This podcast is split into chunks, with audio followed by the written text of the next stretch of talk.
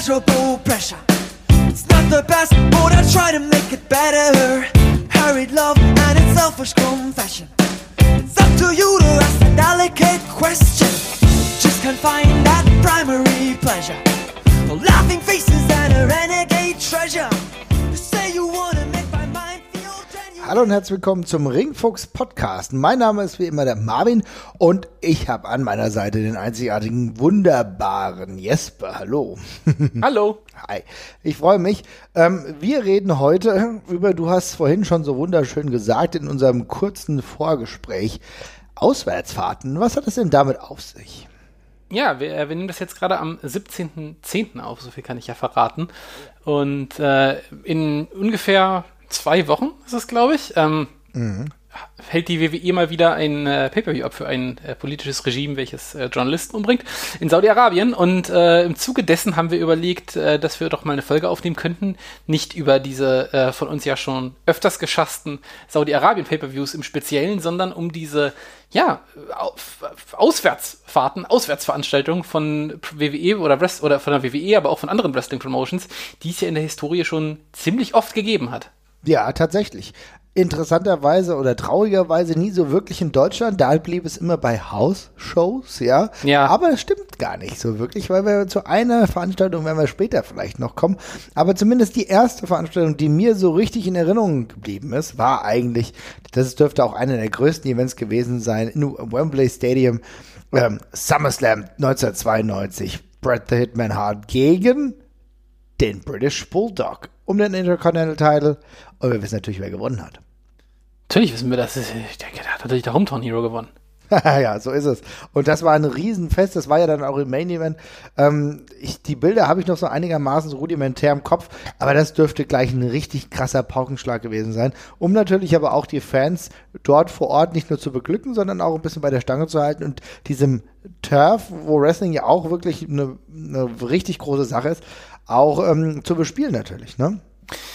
Also, äh, ich, das ist, glaube ich, nach wie vor einer der. Ich kann es jetzt nicht genau einordnen, äh, aber äh, unter den Top 10 der größten WWE-Shows ist es, glaube ich, nach wie vor, ne? Weil äh, ich glaube, das waren immer noch 81.000 Leute oder sowas, die da waren im Wembley-Stadion. Ja. Ähm, also es dürfte immer noch irgendwo unter, unter, den, unter den Top 10 sein. Ähm, ich bin, es ist, wenn ich so drüber nachdenke, das habe ich jetzt, als ich da recherchiert habe, gar nicht, Ja. gar nicht drauf rumgedacht, ist es eigentlich ein Wunder, dass äh, nach dieser Show die WWE so konservativ an die ganze Geschichte rangegangen Ja, ist und das so selten auch. gemacht hat. Weil Ja. dieses Ding ist wirklich in jeglicher Hinsicht ein voller Erfolg gewesen. Das kannst du nicht anders sagen. Also die Show ist ziemlich gut tatsächlich sogar. Also ist ja nicht alles unbedingt so ganz toll gealtert von damals, gerade aus der WWF-Zeit. Das ist ja auch oft ein bisschen schwere Kost, dadurch, dass es eben alles sehr, ich sag mal, charaktergetriebenes Cartoony Wrestling sowas ist. aber Nails die Show kann man Virgil, hallo?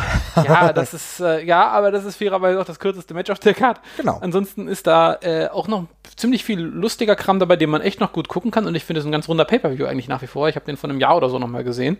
Ähm, und war damals auch aus finanzieller Hinsicht, glaube ich, echt ein großer Erfolg. Ähm, was ja auch nicht so selbstverständlich ist. Also das Thema Logistik, darüber werden wir später ja vermutlich auch noch reden. Ähm, das war vermutlich 92 nicht unbedingt leichter umsetzbar, als es es heute ist. Äh, und gerade in der Hinsicht eigentlich ein beeindruckender Erfolg, gerade für die damalige Zeit. Definitiv. Und du hattest ja wirklich, du hast ja gesagt, die Card konnte sich ja im Grunde dann auch schon sehen lassen. Ultimate Warrior gegen Macho Man Randy Savage mitten in der Card versteckt, mehr oder weniger. Also war noch nicht mal Main Event oder Pre-Main Event. Ähm, Undertaker war da, Tatanka, der zu der Zeit ein heißer Typ war, Shawn Michaels gewrestelt. Also da war schon so ein bisschen die Creme de la Creme der WWE oder der WWF damals. Gut, Hulk Hogan war nicht da, okay, irgendwas ist ja immer. Aber trotzdem war das was. Und es hat, wie gesagt, knapp 81.000 Leute angelockt.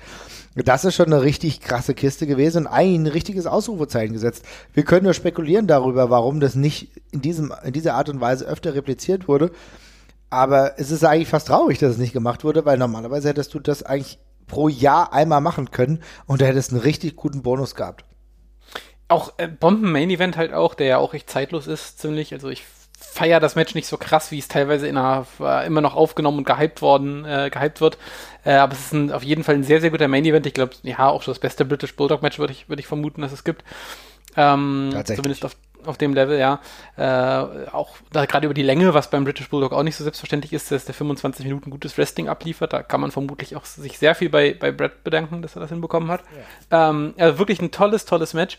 Und ähm, mit einem tollen Ende und auch, ja, auch spricht auch dafür, wie wichtig dieser Intercontinental-Title damals noch war, dass das als große, als großer Send-Off damals eben auch noch funktioniert. Aber gleichzeitig so ein Match ist auch ein Grund dafür, dass der Intercontinental-Title das wert war, was er damals wert war. Ne? Es war geil. Also ich meine, ich kann das ja nur noch aus dieser Zeit beleuchten, die ich damals so mit, mit äh, kindlichen Augen hatte. Aber es war natürlich für mich eine richtig große Angelegenheit, ähm, weil natürlich Bret Hart war auf jeden Fall einer meiner Favs. Den wollte ich eigentlich nicht verlieren sehen. Aber es war ja alles so eingebunden. Das war ja jetzt auch nicht, das war ja trotzdem ein freundschaftlich geführter Kampf. Das war nur, das war eine rein, also wir haben ja schon mal über Bret Hart gesprochen, der eher die sportliche Komponente auch im Wrestling mit reingebracht hat. Und auch hier war das Battle, so wie ich mich erinnern kann, war es jetzt nichts Unfaires, sondern das war halt einfach, der British Bulldog war ein würdiger Herausforderer, der momentan heiß genug war, um mit gegen Brett anzutreten. Und am Ende hast du ja auch beide ähm, mit der Siegerpose gesehen. Das war ein faires Match. Es gab auch dann, äh, wie sag ich mal, Familienzusammenführung mehr oder weniger. Ja, also ja. das war einfach eine runde, freundschaftliche Sache, auch mit einem positiven Ende und auch wirklich, du hast ja eben angedeutet, natürlich auch im absoluten Highlight für British Bulldog selbst. Dürfte schon absolut einer seiner Highlights gewesen sein. Und für mich zu der Zeit war es es auch, denn ich habe auch gemerkt, okay, Bret Hart hat zwar einen Titel verloren, hat ich aber keineswegs schlecht ausgesehen. Nee, genau. Und das war ja auch so ein äh, relativ ähm, äh, ja, typisches äh, Finish für diese Matches, die Bret Hart da macht. Also ich erinnere, die Matches gegen Owen sind ja auch so oft geendet mit so ganz normalen Einrollern und dergleichen. Ja, genau. Und in dem Match ist es ja auch was mit einem versuchten Sunset Flip und der Bulldog geht einfach runter und pinnt dann hart auf einmal, so also ganz äh, technisch und äh, sportsmännisch quasi geführt. Das passt auch alles sau gut dazu und äh, so gehen auch beide völlig unbeschadet aus dieser Affäre halt raus. Ja, deswegen. Also echt einer der absoluten Highlights kann man sagen, wenn man über Pay-per-Views im Ausland spricht. Ein Stück weit mehr sehen wir dann aber auch erst ein paar Jahre später, oder? Wenn wir bei der WWE bleiben. Oder fällt dir jetzt noch was ein? Ah, vielleicht wolltest du ja über den ähm, Japan-Event sprechen. Das wäre, also chronologisch wäre das ja sogar noch äh, davor gewesen, glaube ich. Ähm, das war der 19, 1990, genau. Ich muss äh, aufpassen, wir haben, ja, wir haben ja vermutlich zwei Japan-Events, von denen wir mhm. äh, heute reden, oder mehrere sogar. Und äh, der eine äh, ist der 1990er von der, ähm, von der WWF und All Japan Pro Wrestling und New Japan Pro Wrestling. Äh, damals alle drei beteiligt, die ja eine gemeinsame Supershow äh, veranstalten ist äh, auch ziemlich gut gealtert, ist ein sehr gut, sehr, sehr gutes Joint Venture, würde ich, würde ich sagen, tatsächlich. Ähm, auch relativ beeindruckend gemessen daran, also ja. was da eigentlich für drei, drei Promotions mit dabei sind, äh, auch wenn sich die Kräfteverhältnisse im Vergleich zu heute natürlich gerade in Japan sehr, sehr verschoben haben.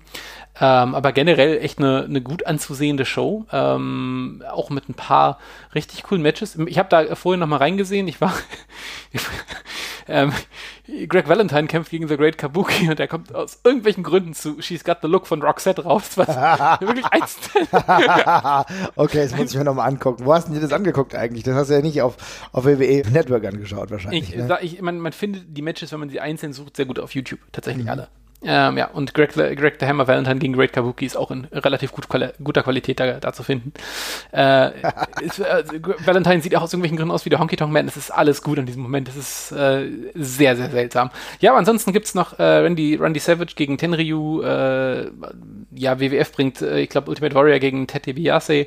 Mhm, und dann okay. gibt's im, im, Main Event noch den, ja, vermutlich das beste Hulk Hogan Match aller Zeiten, wo wir gerade schon beim besten British Bulldog Match waren.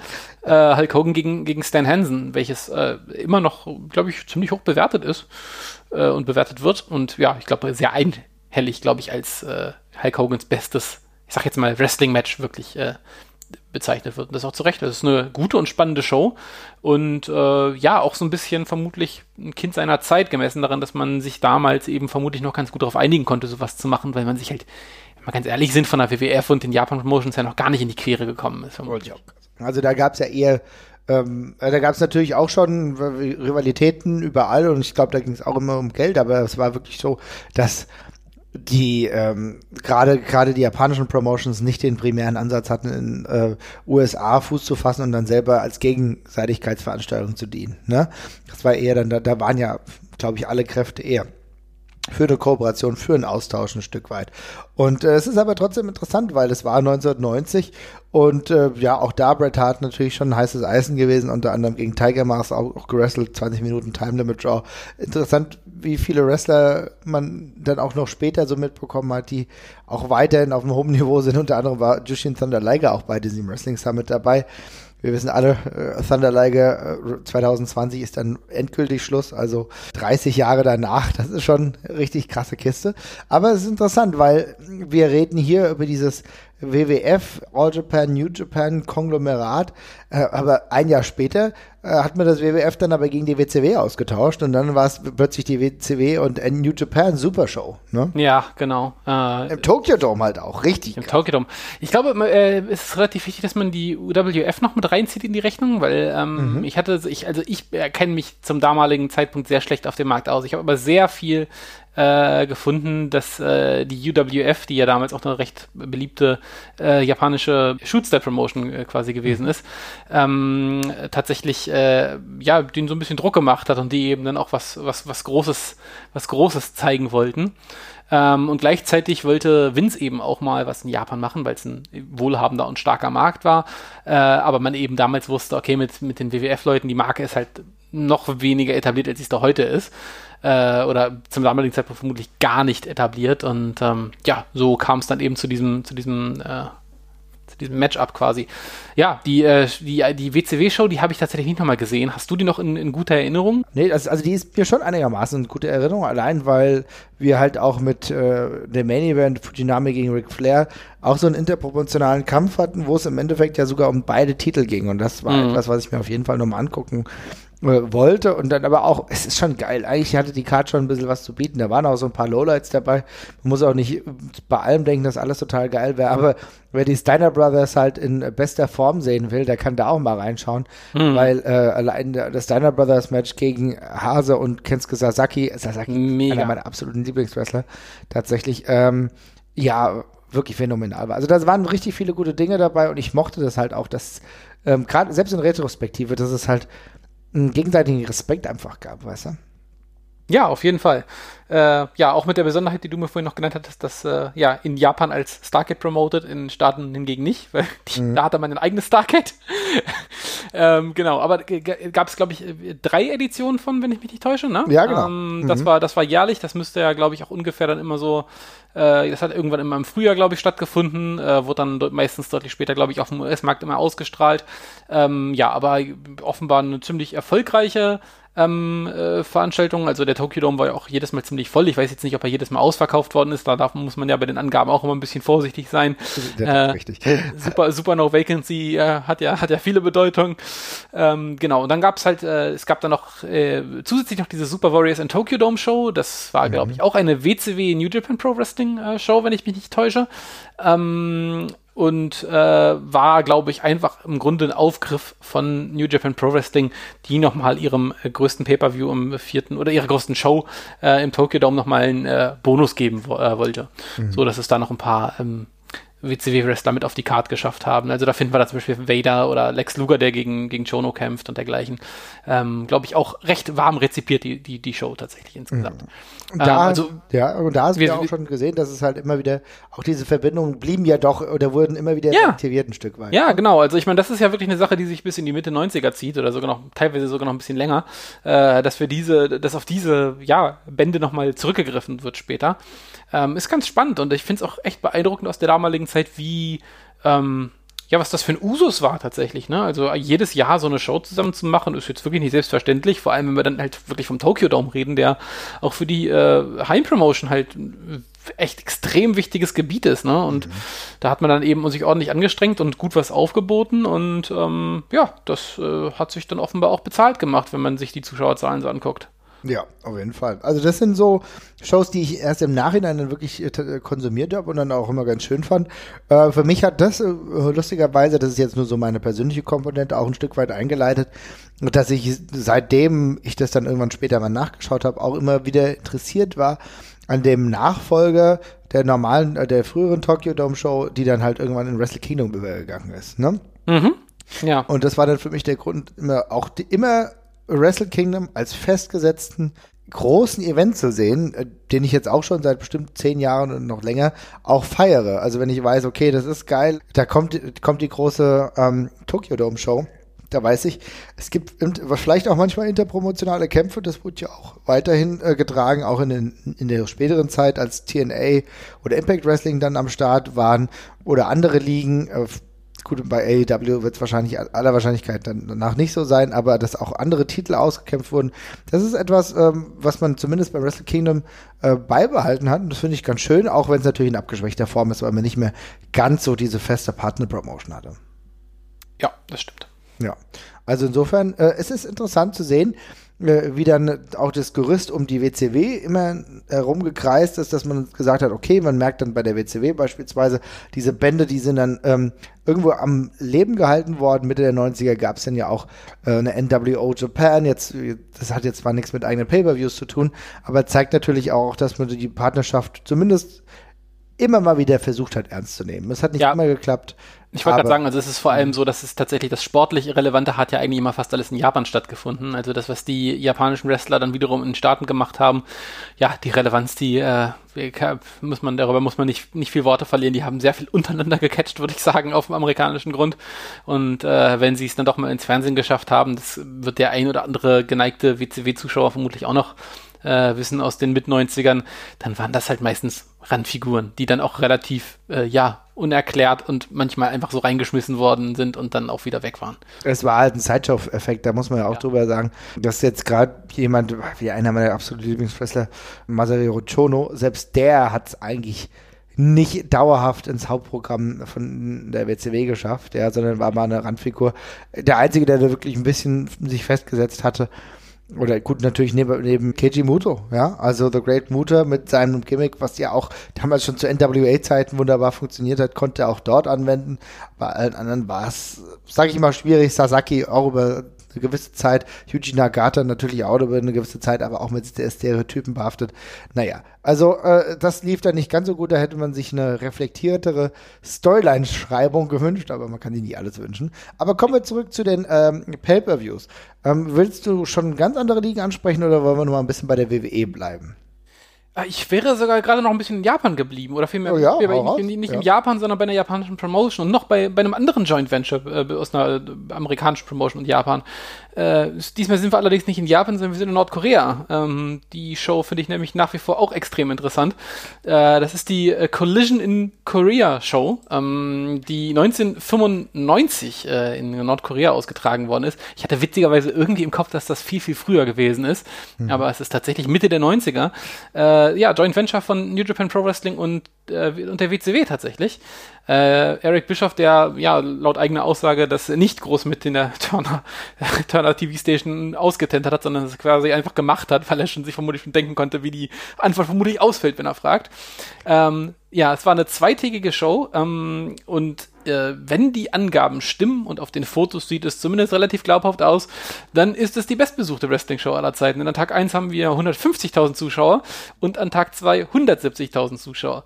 Jetzt kann man vermutlich drüber reden, wie viele davon freiwillig da gewesen sind jetzt zum damaligen Zeitpunkt, aber äh, pff, ja, gut, ähm, muss man nicht drüber reden. Also wir haben hier auch eine schöne Brücke zu den, zu den Saudi-Arabien-Shows von der, von der WWE quasi, mhm. weil auch das eben ja doch ein ziemlicher Propaganda-Event auch teilweise ist. Natürlich wurde das in äh, Nordkorea auch schön dafür genutzt, äh, eben zu zeigen, dass man diese Leute bekommt. Ähm, und ähm, genau, äh, wurde eben auch als Politikum quasi auch inszeniert. Äh, Muhammad Ali war auch mit dabei. Also ich denke, man kann auch davon ausgehen, dass gut, gut Geld geflossen ist, nehme ich mal an, wenn sich die alle die, äh, die Klinke in die Hand drücken. Ähm, generell eine ziemlich stark besetzte Card, also Main Event ist äh, Antonio Inoki gegen Flair, es gibt Hase und Sasaki gegen die Steiner Brothers und sowas auch, also wirklich auch gut hochqualitatives Wrestling. Äh, es gibt es leider nicht auf dem Network, aus Gründen, die man vermutlich nachvollziehen kann. Ähm, Schade tatsächlich, weil ich habe es noch nie gesehen. Es ist, ich finde es auch schade. Also vor allem, jetzt, wo man in Saudi-Arabien ist, könnte man es ja wieder zeigen. Aber ja, also eigentlich normalerweise sollte man sich jetzt nicht so anstellen, ne? Genau. Ja, der Hintergrund, ähm, es ist ein bisschen vielfältig. Ich habe gerade gesagt, es wird vermutlich finanziell lukrativ gewesen sein. Für Inoki war es, glaube ich, auch nochmal ein Politikum. Äh, der war damals auch schon in der Politik tätig, war sein Ansehen war aufgrund ein, von ein paar Korruptionsskandalen wohl ein bisschen lediert zum damaligen Zeitpunkt. Und es war natürlich äh, eine attraktive Geschichte, sich quasi als äh, ja, Friedens äh, äh, Friedensengel zwischen Nordkorea und Japan noch so ein bisschen zu inszenieren. Äh, und da eben so ein bisschen die Kulturen äh, zusammenzubringen. Ähm, hat dann so bedingt geklappt, würde ich sagen, wenn man jetzt im Nachhinein drauf schaut. Aber es war natürlich schon ein krasses Prestigeprojekt und äh, ja, logistisch und politisch ist es ja auch eine beeindruckende Sache, dass man sowas äh, hochzieht, ne? also in Pyongyang. Nicht selbstverständlich. Ähm, mhm. Es gibt eine ganze Reihe von lustigen Geschichten davon. Also Ric Flair, der eine Rede hält und sie dann für eine gute Idee hält, sie abzuändern, was die ihm natürlich davor geschrieben worden war, kam so semi gut an. Ich glaube, die äh, bezeichnendste Geschichte ist die von Scott Norton, der mit seiner Frau telefoniert. Also er hat das auch in einem Shoot-Interview selber erzählt, ich glaube sogar mehrfach erzählt. Ähm, er ruft zu Hause an, äh, möchte sich einfach nur bei seiner Frau melden. Es dauert ungefähr eine halbe Stunde, bis er da durchgestellt wird. Er ist sich schon relativ sicher, dass die Telefonleitung überwacht wird. Äh, leider beginnt seine Frau ihm, in diesem Moment eine Szene zu machen und äh, beschwert sich darüber, dass er jetzt bestimmt gerade richtig viel Spaß hat äh, in Pyongyang und bestimmt gleich feiern geht mit den Jungs oder irgendwelchen Frauen. Und irgendwann platzt es ihm heraus, dass er das nicht tun wird, weil das das hinterletzte Scheißnest ist, in dem sie da sind und es da einfach absolut nichts gibt. Und in dem Moment reißt sofort die Verbindung zufälligerweise ab und Scott Norton wird von einer äh, Riege von bewaffneten Leuten in ein Hinterzimmer geführt, wo er ein bisschen ausgefragt wird über sein Telefongespräch und er sich relativ sicher war, dass es jetzt das mit ihm gewesen ist, aber er kommt dann doch nochmal mit dem Schrecken davon. also auch in der Hinsicht eine eher schwierige Veranstaltung und äh, ja, wrestlerisch jetzt vermutlich nicht das, was äh, prägend war, aber als politische Notiz mit ja über 300.000 Zuschauern halt schon eine kranke Geschichte und ja ein Kuriosum der Wrestling-Geschichte auf jeden Fall. Ich muss mir das auf jeden Fall mal angucken, tatsächlich. Ich meine, wrestlerisch, ja, muss ich mal gucken. Ich habe jetzt noch gelesen, dass das Match äh, der vier Damen, also Akira Okuto, ja. Bull Nakano gegen Manami Toyota und Mariko Yoshida äh, sehr empfehlenswert sein soll. Also kann ich mir mal anschauen. Ist aber auf jeden Fall mega spektakulär. Allein diese Kulisse, das ist ja unfassbar. Ja. Ja, auf jeden Fall. Also ich glaube, es gibt viele von den Matches, gibt es nur in geklippter Form. Ich kann mich auf jeden Fall nicht dran erinnern, viel davon schon ganz gesehen zu haben. Mhm. Ähm, manches davon ist dann auf eine Minute oder zwei runtergekürzt. Vielleicht gibt es inzwischen auch irgendwo in länger. Äh, müsste ich dann auch nochmal schauen. Ich habe es jetzt auch wieder nur in den geklippten Fassungen gefunden. Äh, aber ja, das äh, erwähnte Frauenmatch, das gibt's äh, in ganz. Es gibt das Steiner Brothers gegen Hase und Sasaki Match gibt es, soweit ich weiß. Äh, das ist auch komplett, wenn nicht irgendwie jetzt eine Minute oder sowas fehlt. Es wirkt auf jeden Fall beim Gucken sehr komplett. Äh, ebenfalls sehr hoch bewertet vom Observer mit vier Sternen, genau wie das von dir angesprochene Frauenmatch. Äh, auch vor allem zu einer Zeit, wo äh, ja Melzer mit solchen äh, Sternenregionen ja noch ein bisschen gegeizt hat. Ich wollte gerade ähm, sagen, ja. Genau, äh, heutzutage ist es ja schon eher, wenn man, wenn man so ein bisschen geradeaus catcht, dann kann man schon mal vier Sterne kriegen. Ähm, genau, aber generell äh, schon spannend und äh, ja, einfach als historische Randnotiz, glaube ich, schon, schon, schon erwähnenswert. Mhm. Spannend. Ja, cool, dass du es gesagt hast. Ich hätte das natürlich jetzt vollkommen vergessen. ja, okay. Also wir sehen, es ist ähm, möglich auch in solchen Randgebieten beziehungsweise nicht so ganz so freiheitlichen Gebieten zu ringen. Das macht die WWE jetzt mittlerweile auch immer öfter. Kann man ja durchaus geteilter Meinung sein, aber es gab immer schon äh, Vorläufer. Gibt es noch andere Gebiete, in denen wir äh, selten Wrestling gesehen haben? Nee, ich glaube, mit Pay-Per-Views ist es wirklich nicht viel. Also ich bin mir hundertprozentig sicher, dass wir, oder dass ich auch bei der Recherche habe mich relativ lange hingesetzt, äh, recht viel übersehen werden habe. Da gibt es bestimmt noch das ein oder andere Kuriosum. Also du hast ja gerade schon so, ja, es gab ja diese, äh, diese, diese Shows of La Reunion zum Beispiel, wo ja auch Absolute Andy zum Beispiel mit unterwegs war und dergleichen. Ne? Äh, aber wie du schon gesagt hast, Pay-Per-Views fallen mir jetzt zum Beispiel gerade auch in der Hinsicht nicht mehr wirklich viele oder nichts mehr ein tatsächlich. Also was dann so krass rausfällt. Wenn wir in heutige Zeiten gucken. Äh, ja, eins habe ich noch. Eins habe ja, ich noch. Das muss ich ja schon sagen. Bevor wir in die heutige Zeit kommen, müssen dann. Wollte ich, wollte, ich, wollte ich noch gar nicht, wollte ich noch gar nicht. Ich wollte bloß ah, gerade kurz so. sagen, es gibt ja heutzutage, gibt es ja zum Beispiel so Network, Network-Events, darüber werde ich später, werden wir später auch noch sprechen, die jetzt in dem klassischen Sinne keine Pay-Per-Views sind, aber irgendwo so ein bisschen in der Mitte fallen. Aber bitte, äh, fahr fort. Ja, aber natürlich müssen wir einen wunderbaren Pay-Per-View nennen der uns äh, so auf die Schwelle der Neuzeit äh, verfrachtet, aber noch nicht komplett. Und zwar haben wir dann, ich habe vorhin schon beklagt, dass es keinen deutschen Pay-per-View gab, ja, ähm, aber es gab natürlich von der WCW das Millennium Final und das war äh, wirklich ein Pay-per-View, der sogar auch damals bei der WCW als normaler Pay-per-View, nicht nur als irgendwie äh, Deutschlandveranstaltung geführt wurde, hat der Absurdität des Ganzen natürlich die Krone aufgesetzt mit allem, was da irgendwo veranstaltet wurde. War ein Pay-per-View, der aber ich glaube dann wirklich auch nur in Deutschland irgendwie bezahlt und ausgestrahlt wurde. Bei Premiere war das damals noch.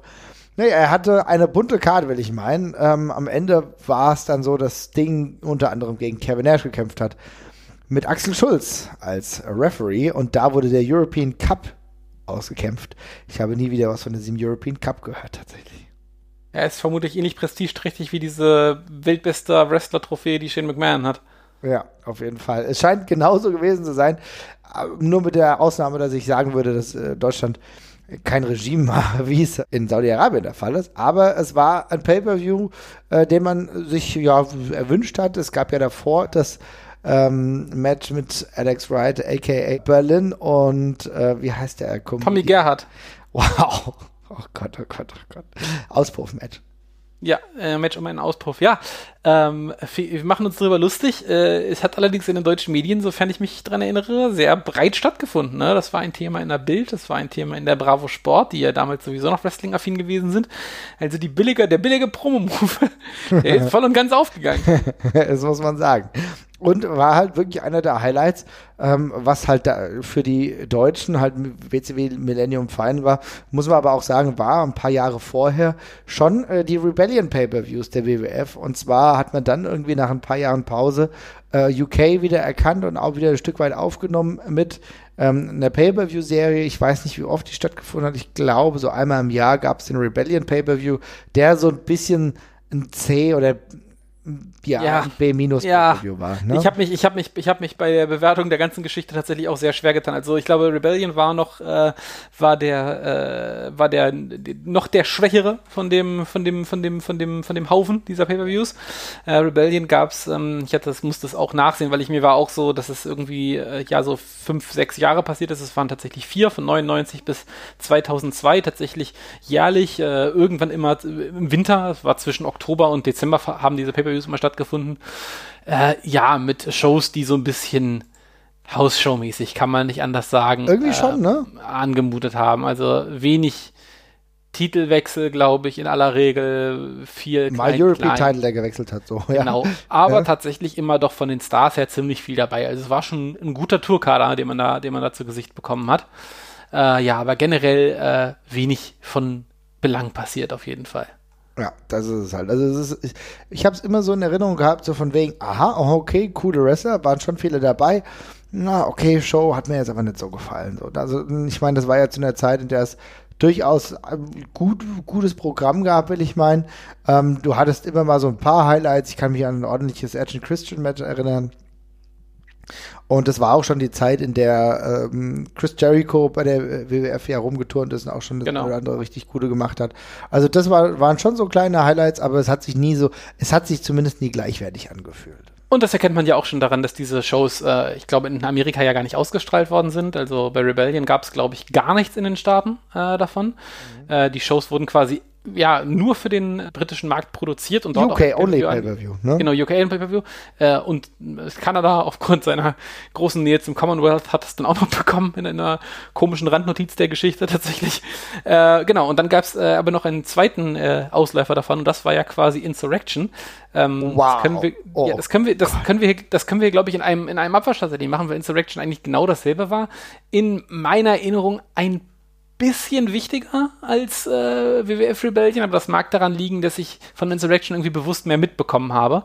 Äh, Insurrection hat es wiederum nach, in die Staaten geschafft, aber irgendwie so als eine komische einstündige Best-of-Sendung quasi. So war es also im Grunde eine bessere TV-Show. Ansonsten auch eigentlich nur für den ähm, äh, den UK-Markt produziert, äh, auch mit Kanada-Ausläufer. Und ansonsten war es das auch, hat viermal auch eben viermal stattgefunden, allerdings von 2002 bis 2003, also quasi ein Jahr später, ähm, und hat dann jedes Mal im Sommer, so im Mai stattgefunden. Also da hatte man dann so einen ja, kleinen Timetable, wo man dann halt zweimal im Jahr in die UK gekommen ist, für eine größere Show zumindest. Und ähm, ja, aber beide, also auch, ich sag mal, zu vernachlässigen. Also. Habe ich komplett verdrängt, muss ich sagen. Jetzt erinnerst du mich dran. Ich muss sagen, ich konnte diesen Pay-Per-View tatsächlich nie ernst nehmen. Allein, weil Insurrection ein Name ist, kann ich nichts mit anfangen. Was ist also, was ist das denn für eine, also Insurrection ist halt auch echt, ich müsste jetzt googeln, damit ich überhaupt weiß, was es bedeutet, tatsächlich, ja, also, ey, lustigerweise google ich Insurrection. Es ist ein, Auf, ist ein Aufstand. Äh, Im Grunde heißt es das gleiche, gleiche wie, es ist das gleiche wie Rebellion. Rebellion. Ah, geil. Ja, weil Insurrection gebe ich ein und komme eigentlich nur auf WWE-Results. Ja. Also, naja, es wird also wahrscheinlich. Es, ja. Ich kann auch dazu sagen, also die Pay-Per-Views haben sich auch, eine, haben sich auch zumindest einmal überschnitten oder zweimal.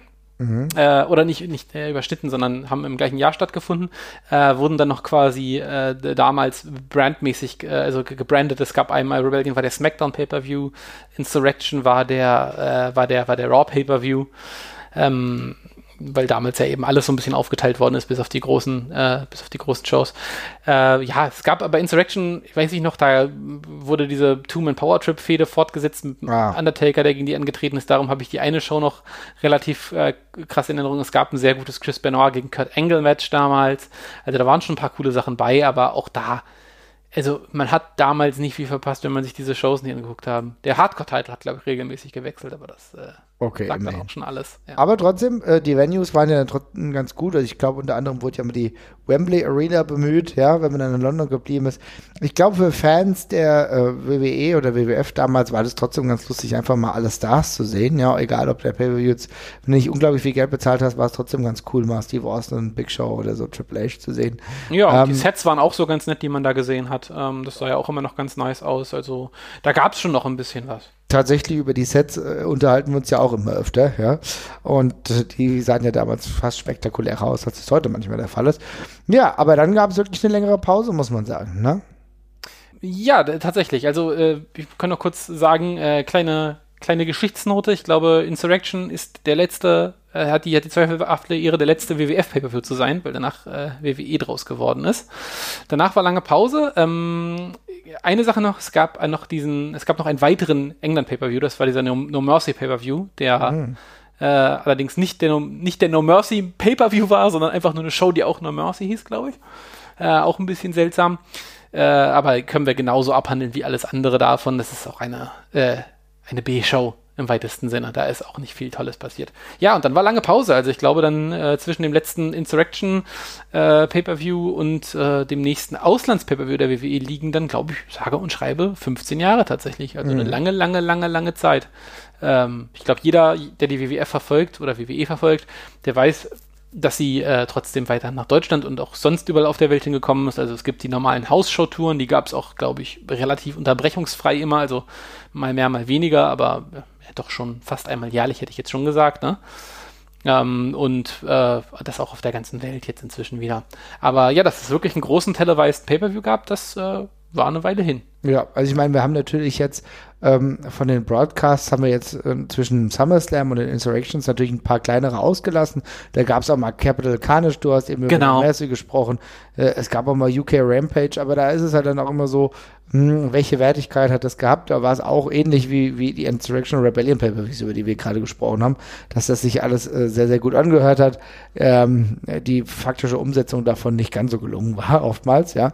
ja. Weil man halt nicht diese Wertigkeit in diesen Pay-Per-Views gesehen hat. Aber natürlich ist es da trotzdem trotzdem okay gewesen, überhaupt so viele Leute rein gewurschtelt zu haben und auch, ähm, auch Fans dann ein bisschen bei der Stange gehalten zu haben. Du hast total oft, das war zumindest zu der Zeit irgendwie gefühlt auf der Fall, immer so Main Event Four Ways oder, oder Three Ways gehabt, wo du möglichst viele Leute irgendwie in den Main Event geworfen hast, damit sich nicht jeder so komplett, ja, wie soll ich sagen, ähm, verausgabt. Aber was war denn dann der nächste Pay-Per-View, der dann wirklich in Großbritannien stattfand?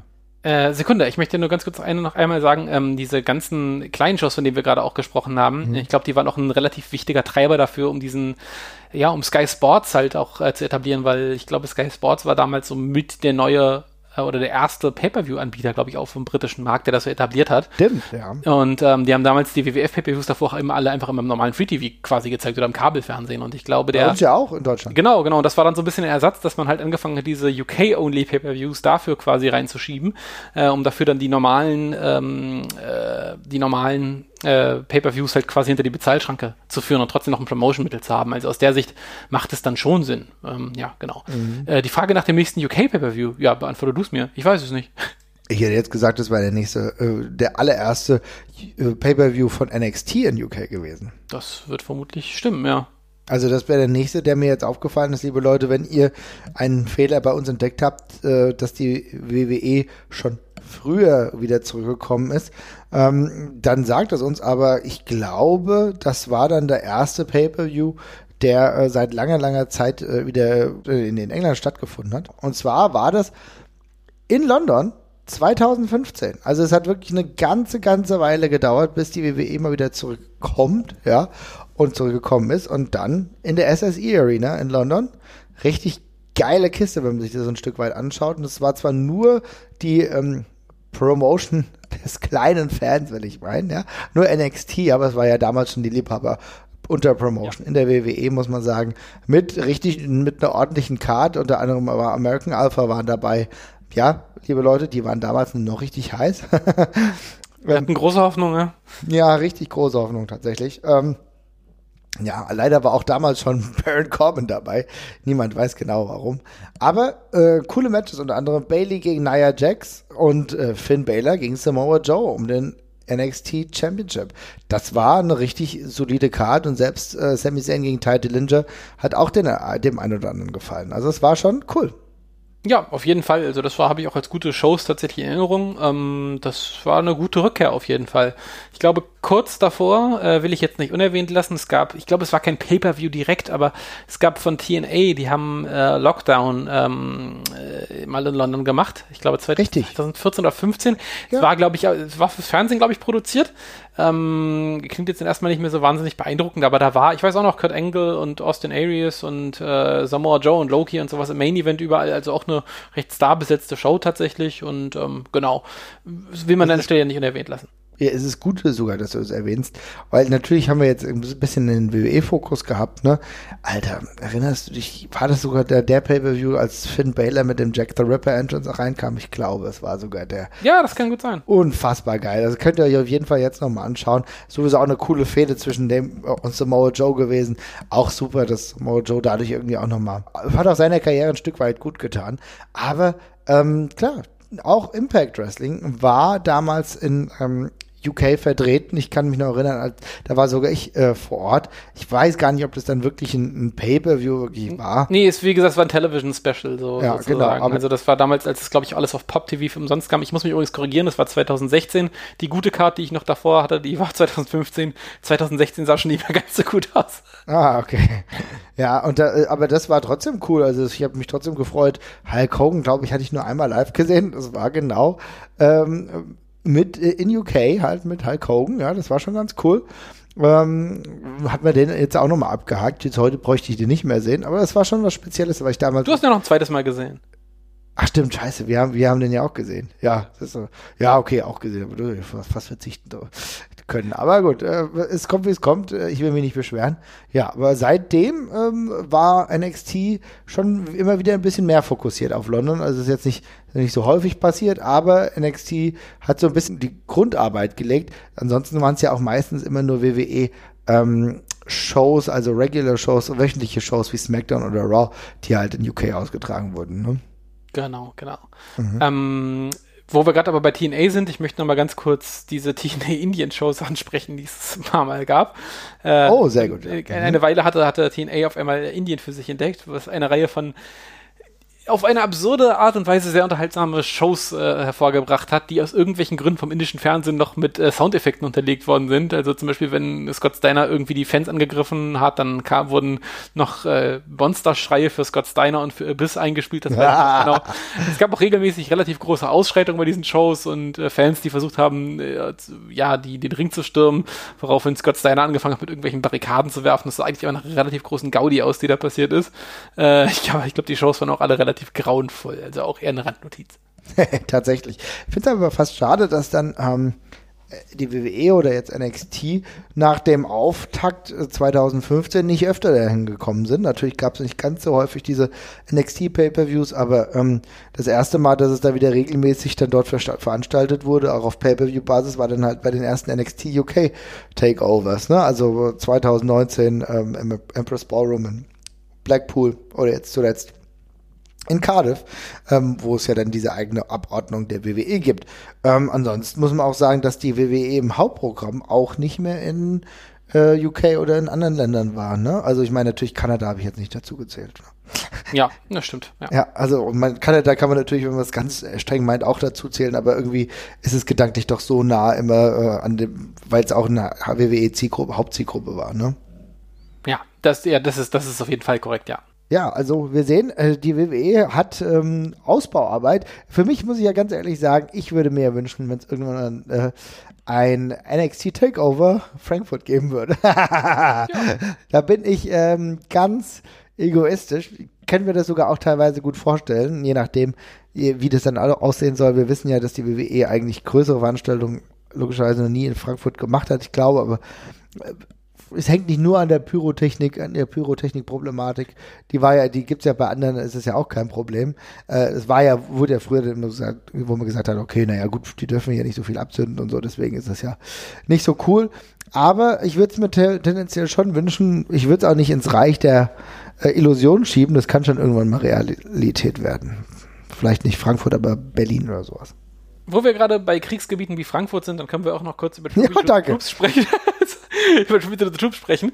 Ähm, genau, die, WWE hat ja eine ganze Weile immer ihre Auswärtsshows für, ja, wie der Name schon sagt, die Truppen gemacht, die damals äh, stationiert gewesen sind in Afghanistan und waren die Shows auch mal im Irak? Ich weiß es gar nicht. Ich glaube größtenteils in den Stationen in, doch, in, doch im Irak war es auch ein paar Mal. Ja, genau, Irak und Afghanistan. Äh, ein relativ aberwitziges Unternehmen, wenn man so drüber nachdenkt, einen, äh, einen Haufen von Wrestlern und einen Wrestlingring in irgendwelchen Militärcamps aufzubauen. Äh, es war dann immer alles sehr Patriotismus äh, getränkt und äh, triefend davon mit Nationalhymne und John Cena in noch mehr Camouflage als sonst und dergleichen und Bootcamp-Matches und allem drum und dran, was man sich noch wow. vorstellen kann. Meistens aus äh, wrestlerischer Sicht alles sehr zu vernachlässigen. Beim ersten Mal war es noch ganz spannend zu sehen, dass man sowas aufzieht. Äh, aber ja, ähm, interessante Not Randnotiz auch hier wieder, würde ich sagen. Ähm, hat auch große Verwendung gefunden damals in ein paar WWF-Wrestling-Spielen äh, bei SmackDown vs. Raw und sowas. Da konnte man dann auch mit John Cena nach Bagdad fliegen und da im Ring irgendwie, äh, ich glaube, JBL verkloppen. Äh, hat dann auch Unterstützung von einem Soldaten noch gekriegt, den man auch, mit dem, dem man auch selber steuern konnte. Äh, ja, alles ungefähr auf dem Niveau, wie die Shows, glaube ich, auch selber waren, so. Mhm, ja, also muss sagen, ähm, auch selbst in meiner härtesten WWE-Zeit äh, war das für mich immer komplett irrelevant. Also ich, ich konnte das ein Stück weit äh, verstehen nach dem 11. September und so weiter und so fort, aber so Sachen habe ich mir tendenziell eigentlich wirklich nie angeguckt. Das hat mich nie interessiert. Ja, ja, heutzutage wird das ja, glaube ich, oder das wurde noch bis 2016 gemacht, allerdings dann immer getaped irgendwo in den Staaten, glaube ich, ne? Äh, mhm. Einfach nur so als äh, ja, Kasernenunterhaltung quasi so. Äh, also nicht mehr mit großem Flug Richtung ähm, Afghanistan oder Bagdad oder sonst irgendwas.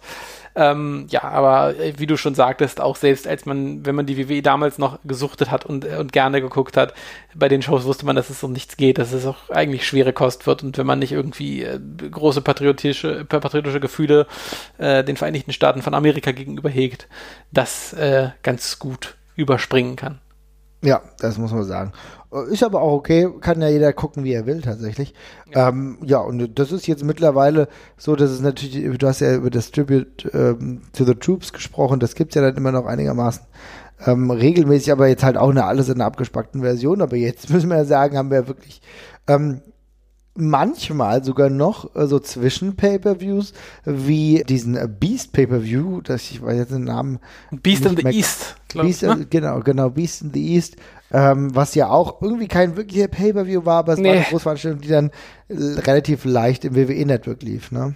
Ja, genau, das war in, äh, in Japan ja, glaube ich, hat das ja stattgefunden mit Brock mhm. Lesnar gegen Kofi Kingston in einem komischen einer komischen Laune der Geschichte. Ja, interessanterweise äh, hat sich das ja dann irgendwann mal sogar mit einem Titel wieder repliziert, ja.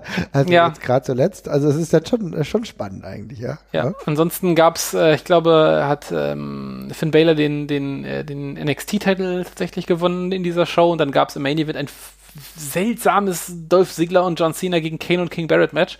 Äh, muss man wow, einfach auch jetzt, glaub, ja, muss man einfach so hinnehmen, muss man nicht mehr verstehen.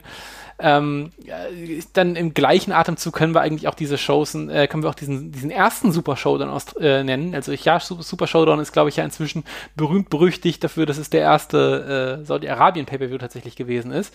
Äh, noch vor der Saudi-Arabien-Show war das ja allerdings eine Show in Australien tatsächlich, ähm, die auch gar nicht mal damals so schlecht rezipiert, glaube ich, äh, gewesen war, wenn ich mich recht entsinne. Da gab es ein äh, Triple H gegen Undertaker Main Event, der ziemlich aus dem Boden gestampft worden ist, was da damals schon äh, ein bisschen mit Stirnrunzeln beobachtet worden ist, aber ansonsten war das eine ganz normale, leicht äh, ja, hausshowig anmutende WWE-Show äh, mit einem langen und guten AJ Styles gegen Samoa Joe Match noch und dergleichen. Ähm, ja, aber auch schon äh, hat so ein bisschen gezeigt, wo die Reise hingeht, nämlich dass diese Shows, die und gerade alles mit dem Namen Super Showdown nicht unbedingt Sinn machen muss. Und ja, ich glaube, wir kommen nicht drum rum, auch zumindest noch ein paar Worte über die äh, Saudi-Arabien pay zu verlieren. Also wir haben uns ja an anderen Stellen schon oft genug drüber ausgelassen, aber äh, ja, die sind ein Fixstern im WWE-Kalender tatsächlich geworden, weil man offenbar sehr, sehr, sehr, sehr, sehr, sehr, sehr viel, äh, sehr blutiges Geld dafür bekommt, um dort zu veranstalten äh, und das jetzt eben auch tatsächlich relativ stoisch tut, allen Widrigkeiten, allen negativen Kritiken und allen, äh, ja, wütenden politischen Stimmen zum Trotz. Ja, tatsächlich. Also ähm, es gibt ja immer wieder wütende Stimmen und es gibt immer wieder auch Leute, die darauf hinweisen, ob das jetzt wirklich so cool ist. Ich glaube, selbst John Oliver hatte mal kurz, glaube ich, darauf hingewiesen. Ja. Ähm, und auch durchaus zu Recht, muss man einfach zugeben. Äh, denn wir haben, wollen jetzt, wir haben das ja auch schon mal ausführlich beleuchtet und brauchen da jetzt gar nicht mehr reingehen.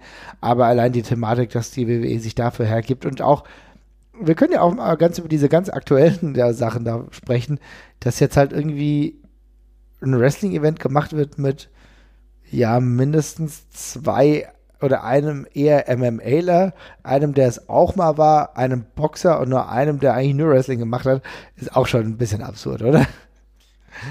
Alles an dieser Show ist absurd. Also das ist auch das, also ich, diese ganze komische Geschichte mit lauter komischen Stars und, und Allstars, die da wieder reaktiviert werden, das ist alles extrem komisch. Diese Shows finden in einem ganz, in einer ganz komischen Zwischenwelt statt. Zwischen dem normalen WWE-Dasein, was es gerade gibt, irgendwelchen ich nenne es jetzt mal Dream Matches, nicht weil ich sie sehen möchte, sondern weil die WWE die mal sehen wollte wahrscheinlich. Äh, ja. Wollte, die Betonung liegt auf wollte. ja, mit, mit, mit, mit, mit, mit zahlreichen Booking-Entscheidungen, die keine 48 Stunden überleben. Also nee. solche Sachen wie Team Hogan, wo dann, ja, Team Hogans Kapitän wird Seth Rollins. Drei Tage später Nee, doch nicht. Seth Rollins muss gegen Bray Wyatt antreten, die gerade in unterschiedliche Roster gesteckt worden sind in der Show, wo das bekannt gegeben wird. Also es ist wirklich ein absoluter Wahnsinn. Es scheint sie auch einfach überhaupt nicht zu stören, was mir, was einem generell natürlich auch völlig egal sein könnte, wenn dieser ganze Quatsch nicht andauernd im WWE-Fernsehen beworben werden würde. Also Brock Lesnar gegen Kane Velasquez, das war, das ist nicht irgendwie jetzt aufgesetzt worden, das wird im TV aufgebaut. also die WWE möchte, dass das geguckt wird. Tyson Fury gegen Braun Strowman. Tyson Fury hat den Kugelschreiber nicht kaputt bekommen. Das hat WWE, er im, WWE, im WWE-Fernsehen nicht hinbekommen. Und dieser ganze Aufbau, der einfach alles torpediert, was die WWE sonst so macht, der mündet in diesem seltsamen Pay-Per-View, der jedes Jahr oder jetzt zweimal jährlich ja stattfindet. Ne? Wir haben ja einmal diesen Super Showdown und dann den Greatest Royal Rumble gehabt äh, und dann jetzt eben diesen Crown Jewel, der letzte, letztes Jahr auch schon stattgefunden hat. Diese Pay-Per-Views sind immer Schrott. Das, also das, ist einfach alles grauenvoll, was da passiert. Äh, der, traurige Höhepunkt letztes Jahr mit diesem Undertaker gegen Goldberg Match mit zwei alten Männern, die im Ring beide fast sterben und nicht, weil was schief geht, sondern weil es einfach Altersschwäche ist, weil die war Zeit Juli. vorbei ist. Das ist noch gar nicht so lange her. also, da siehst du, so, so furchtbar war dieses Match. Das Match hat ja gefühlt einfach schon 13 Monate gedauert. Ja. Also wirklich eine, und dann klatscht du den Royal Rumble drauf und sagst, das ist der größte Royal Rumble aller Zeiten, der von irgendeinem Typen namens Mansur gewonnen wird, den niemand kennt. Also das ist, das ist, es ist so fucking absurd. Es ist, also wirklich, es ist das ist einfach alles so komisch. Es ist ein, es ist dermaßen, es ist exakt das, was passiert, wenn man diesen WWE Universe Mode bei, bei, bei, den, bei den Spielen einfach machen lässt, was er möchte. Egal, ob da irgendwie was Sinn macht, was bei rauskommt. Und dann, ja, so, und jetzt hast du diese furchtbaren Shows, die man als WWE-Zuschauer die wir beide jetzt ja, glaube ich, inzwischen nicht mehr sind, ähm, mhm. äh, nicht, nicht, einfach auch nicht entkommen kann, weil es im Fernsehen andauernd stattfindet. Und äh, ja, das ist schon verhältnismäßig katastrophal, was da passiert. Ja, tatsächlich ist es so, ne? Also, dass du denkst, was machen sie hier überhaupt noch und warum wollen sie das so unbedingt gucken? Ja, ich glaube, das hängt auch wirklich, äh, oder das trägt wirklich ganz groß dazu bei, dass der Verdruss bezüglich des WWE-Programms auch immer größer wird.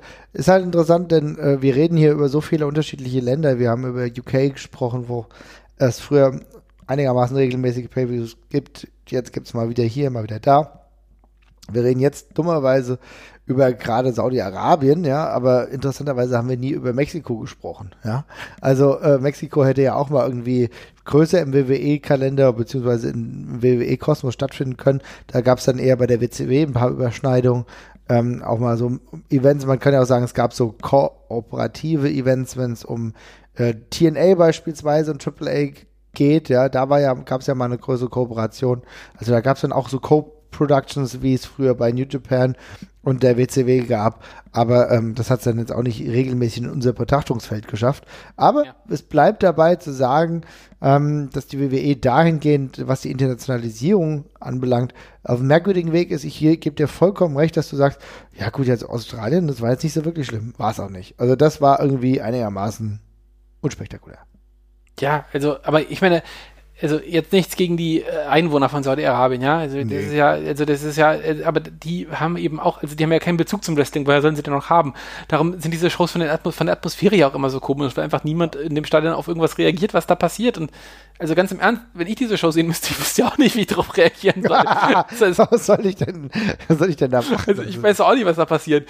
Es, also es ist wirklich ganz, ganz komisch und äh, ja, auch sehr furchtbar. Und auch immer wieder heftig, wie sehr die WWE eigene Storylines und Charaktere dafür opfert, wie jetzt gerade mit dem, mit dem Fiend, die wir, ja, äh, von dem wir ja auch mal gesagt haben, das hätte eine lustige und coole Geschichte werden können, aber das ist einfach alles schlimm und es vergiftet auch leider alles, was mit dranhängt, ja. Mhm. Ja, das ist, das ist leider genauso, muss man echt sagen, ja. Äh, was ist denn da aktuell überhaupt geplant, wenn du das jetzt so ansprichst? ja, das ist ähm, alles schwierig. Das ist alles schwierig. Es bleibt ich äh, will, schwierig. Ich will, ich will jetzt allerdings äh, sonst eigentlich sehr schöne Folge nicht äh, so negativ enden lassen. Darum möchte ich noch einen kleinen Schwenk machen, noch einmal ganz kurz äh, zum Abschluss zum äh, Euro-Wrestling oder vielmehr zum Indie-Wrestling per se. Äh, einmal, wir haben ja auch die WXW, die, die ja inzwischen auch tourt und das nicht nur in Deutschland, sondern auch teilweise im Ausland. Das hatten wir ja schon im europäischen Ausland, mit teilweise mit Shows in, ähm, in Prag. Äh, und ich glaube auch noch in, gab es sonst noch weitere Auslandsshows von der WXW? In London natürlich noch zum Beispiel. Mhm. Äh, aber jetzt eben zuletzt auch in äh, Kanada tatsächlich. Ja. Mit, ähm, doch recht starken Roster, inklusive äh, ja mit Daisuke Sekimoto, der mit, der mit vor Ort war, zum Beispiel gegen Walter äh, gecatcht hat. Auch immer spannend zu sehen, also ähm, auch ein bisschen komisch zu gucken, die Shows, finde ich halt jedes Mal, weil es, das Look and Feel ist natürlich nicht das, was man von der WXW halt gewohnt ist, äh, weil die Hallen einfach anders sind und auch eben deutlich weniger Leute da sind. Aber irgendwie auch trotzdem eine coole Sache, dass man auch so ein Produkt inzwischen exportieren kann. Ja, auf jeden Fall. Und äh, du hast eben London angesprochen. Das muss ich sagen, war eine der schönsten Dinge und äh, traurig, traurig, dass das aktuell jetzt nicht so stattfinden kann. Da spielt natürlich auch der Brexit, der drohende, jetzt wahrscheinlich finale Brexit eine Rolle, ähm, dass das nicht mehr ganz so einfach möglich war, weil ehrlich gesagt haben wir die ähm, London-Shows ge sehr gemocht. Ja, also die hatten einen ganz eigenen speziellen Flair. Ich glaube, die waren am Tufnell Park. Äh, das war eine richtig coole Atmosphäre. Keine fünf Millionen Leute dort, aber irgendwie 200 oder 250 und es war eine intime Atmosphäre und die Shows waren immer richtig geil. Ja, ja die also haben super Spaß gemacht. Würden wir auch heute gerne wieder hin tatsächlich. Ne? Ja, total.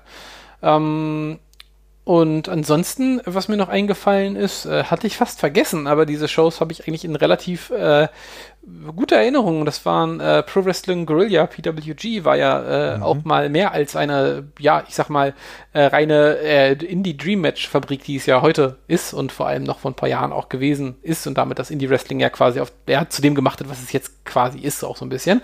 Ähm, sondern war ja damals auch, hat er ja so ein bisschen so maskierte Wrestler wieder im Angebot, äh, einen sehr eigenen Stil und eben doch sehr schillernde Charaktere halt, wie zum Beispiel Super Dragon und sowas auch, die damals mit unterwegs waren. Und da gab es ja tatsächlich tatsächlich auch ein paar Shows in, äh, ja, in Europa. Es gab diese PWG European Vacation Tour, die ja unter anderem auch äh, damals in Essen äh, halt gemacht hat, was mhm. damals noch die, ähm, äh, die Heimat von WXW war, wo es dann doch eine ziemlich schöne Show tatsächlich gab. Und äh, das hat mir damals auch sehr, sehr großen Spaß gemacht.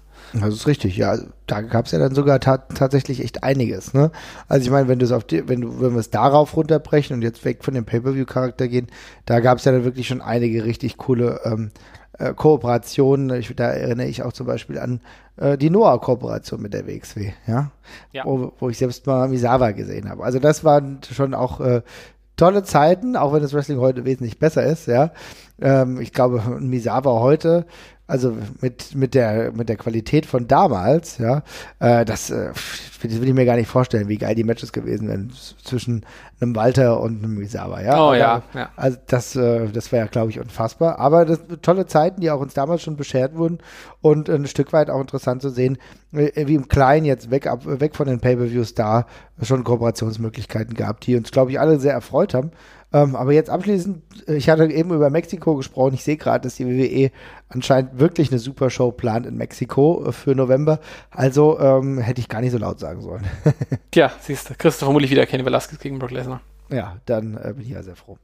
Naja, gut, ich würde sagen, äh, damit machen wir Deckel für heute mal drauf, oder?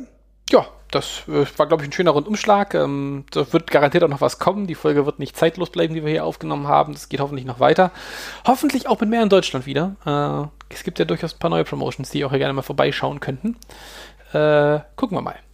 Was ist dein Tipp, wenn es darum geht, äh, neue Promotions, die hier aufschlagen können? Ja, AEW wäre ja mal eine Möglichkeit. AEW, ich bin gespannt. Ich kann mir fast eher vorstellen, dass NXT UK sich ähm, mal wieder an das alte Turf ge gewöhnt und äh, vielleicht mal darüber nachdenkt, in Oberhausen was zu machen. Wir schauen, schreibt uns in die Kommentare, was ihr denkt. Macht's gut, bis bald. Ciao, ciao.